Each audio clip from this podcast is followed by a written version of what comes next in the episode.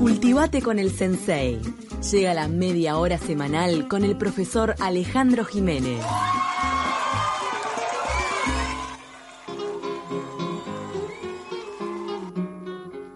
Que un daño el contrabando, dijo el señor presidente.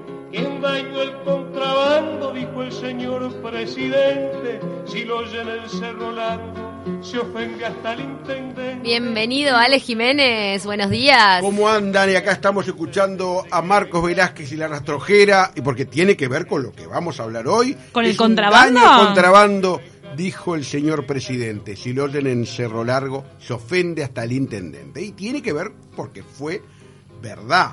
No, hoy es la última entrega de este ciclo. Esto sí que era un chimento, Sí, ¿eh? Esto, claro, pero es historia y es un personaje muy peculiar del cual vamos a hablar enseguida. Eh, voy a estar, además, antes de empezar, el, me acaban de contratar el domingo para estar 6 de la tarde en la transmisión de 970 Universal. Para contextualizar las elecciones Así que- departamentales. Vas a contar ahí. cosas de estas, Eh, entonces. de esta, claro, porque están bárbaros. Y saben una cosa, estuve pensando, el lunes seguimos, tengo algunas cosas muy interesantes, por ejemplo, las mujeres intendentas, que vamos a hablarlo el lunes, hacemos una yapa, si les ¿Qué hay parece. una? No, por eso, después vamos a hablar de eso. Anita Olivera, más ha- Anita. Ha, ha habido más de una. Bueno. Eh, ¿Ha habido más de una? Pará, no, me dejas Y la enganchada. semana que viene puede haber, eh, por lo menos dos, puede haber, y bueno, después lo hablamos la semana que viene. Con Sí, yo no sé, a la viste, vista. Vamos a ver. Eh, bueno, los cambios a nivel nacional siempre han repercutido en los cambios locales. Por eso en la Constitución del 34, ¿no? El artículo 236 dice, gobierno y administración de los departamentos, con excepción de los servicios de policía, estarán a cargo de un intendente, una junta departamental y uno o más gobiernos locales. Es casi igual a lo actual, más o menos lo actual. Intendente, junta departamental y ya esta norma va a presuponer las el tercer nivel de gobierno. Dice uno o más gobiernos locales.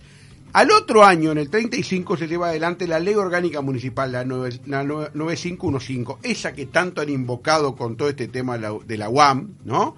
La ley orgánica municipal, que es la ley madre con respecto al tema de las intendencias y su autonomía, ¿no? Hasta hoy en día sigue vigente y esa ley también habla de las distintas facultades del intendente, de la Junta Departamental, y habla de ediles. ¿Saben de dónde viene la palabra, la palabra edil? No. ¿De dónde? De Roma.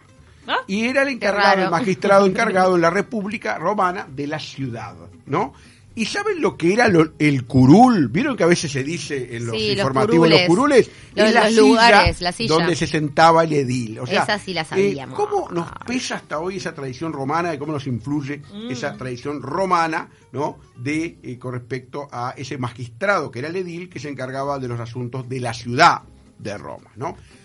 Y es muy importante el tema que yo le decía de las juntas locales, ¿no? Las juntas locales eh, autónomas, en lugares que este, no fueran capitales departamentales. La primera, ley es del 37, es Paso de los Toros, después viene Río Branco, tiene una fuerte tradición autonómica con respecto a Melo, 1960. Después viene Bella Unión y San Carlos en el año 1994. Hay que aclarar acá que estos son lugares que realmente tienen una fuerte mm, autonomía con respecto a las capitales departamentales. Paso de los Toros con Tacuarembó, Río Branco con Melo, Bella Unión con Artigas, que, eh, San Carlos con Maldonado. O sea, son otras poblaciones eh, importantes que podían tener junta y presupone esta norma ¡Salud! Salud, Cecilia. Perdón. Esta norma es la que, la que va a ser antece- antecesora fundamental del tercer nivel del cual vamos a hablar al final de este espacio, que es, son hoy los municipios o alcaldías. ¿no? En el 34, la, la- la célebre ley de lemas ¿no? establece el doble voto simultáneo, o sea, se votaba a el lema y al sublema, y allí también entra, por supuesto, el nivel departamental, ¿no? Eh, era lo nacional y en lo departamental. En el año 42, la otra constitución, la que vino después de la del 34, hay una innovación importante que son hojas separadas a nivel nacional y departamental, que hasta ese momento era una sola hoja, hasta el 34. Ahora empieza a haber dos en el, en el, en el 42, como hay ahora, que son dos hojas, ¿no?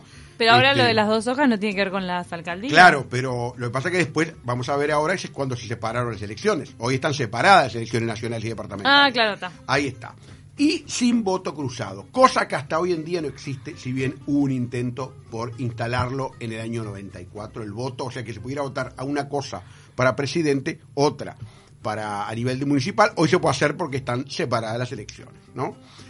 Y vamos a ver el protagonista de la canción que vimos que recién hablamos, ¿no? El célebre Sabiniano Pérez, o mejor dicho, Nano Pérez. Después algún día vamos a hablar en detalle. Su nombre era Sabiniano. Sí, Sabiniano, intendente Cerro Largo entre el año 46 y el 50. la ¿no? frontera. eh, en la frontera y en el año 47 vivía su ciudad y su departamento una gran crisis y se le ocurre que, bueno, no, cobraba, no cobrar patente, por ejemplo, y empezó a eh, generar el contrabando desde Brasil en camiones municipales, ¡No! mercaderías que vendía al costo. Decía, decía. Pero con los camiones municipales eso es un escándalo. Ahora, eh, pero hay que ver eso que decimos siempre el anacronismo, Mm, época y lugar. No es justo que el pueblo pague 5 o 10 veces más por un producto que puede comprar mucho más barato a pocos kilómetros. el del medio, café, ¿no? la pasta de Porotos, azúcar, café, harina, arroz, fideos, ¿no? Pero no terminó ahí esta historia increíble. Nano Pérez, como se llamaba, un personaje que fue artista plástico, que fue, por ejemplo, también eh, dicen que, por ejemplo, eh, andaba por, eh, por la ciudad, en las campañas andaba con un altoparlante, con un chancho al que hacía chillar y decía, estos son los opositores. Ay, no, qué esas mal gusto. que hacía, ¿no? Era realmente un, era un, un presidente, o era un intendente en este caso, de pueblo. Era Ahora un- dijiste, más. dijiste Sí. qué partido era. Sí, Partido Nacional, ¿no? Harto Eh, pillo. no, pero escuchen una cosa. Yo, yo creo que acá no hay que no hay que mm, partidizar ni mucho menos y No, ni mucho en- menos no, no, no, no con la cabeza de hoy. Claro, no, nada Eh, se puede ver con la cabeza tal- te- No, te no, pegas más que el tiro. contrabandismo, el, contra- el El contrabando.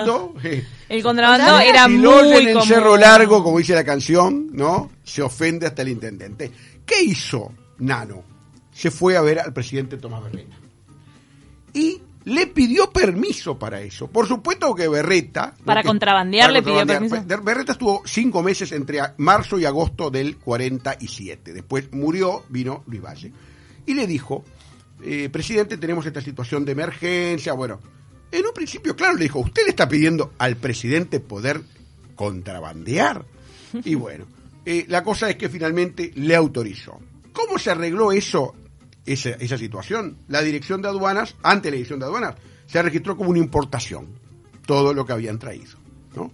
Y quedó legalizado este esta situación. Este personaje, este personaje es verdaderamente Pero la ganancia la sacaba de- él. de no, no, no, al costo. Al costo era para. Ta, entonces era, legalizar. era todo Eh, beneficencia. por- no, le creemos. era- por le, pará, por a ver, supuesto, por supuesto. sí, le sí, creemos que absolutamente. todo ¿no? filantropi- era Claro, filantrópico. Claro, porque era así, porque era una persona de, de- de- Ah, está, del pueblo, era, era alguien de como cualquiera, ¿no? Este, Ah, yo me pensé que era medio curro. no, no, para nada, era un político de esos de esos personajes políticos que existen en los lugares y ni que hablar en los pueblos y ni que hablar Melo en la década del 40.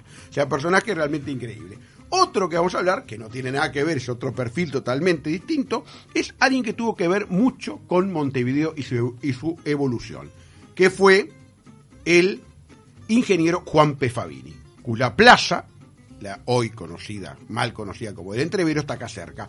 Ah, claro, esa es la Plaza Fabini que no es por el no es por- autor. el- Yo autor Malvin, allá por eh, Político de Rivera. Está, comparten el mismo apellido. Ahí está. Eh, eh, Fabini fue presidente de la Junta Económica Administrativa de Montevideo entre 1915 y 16. Después fue del Consejo de Administración de Montevideo entre el 26 y el 29.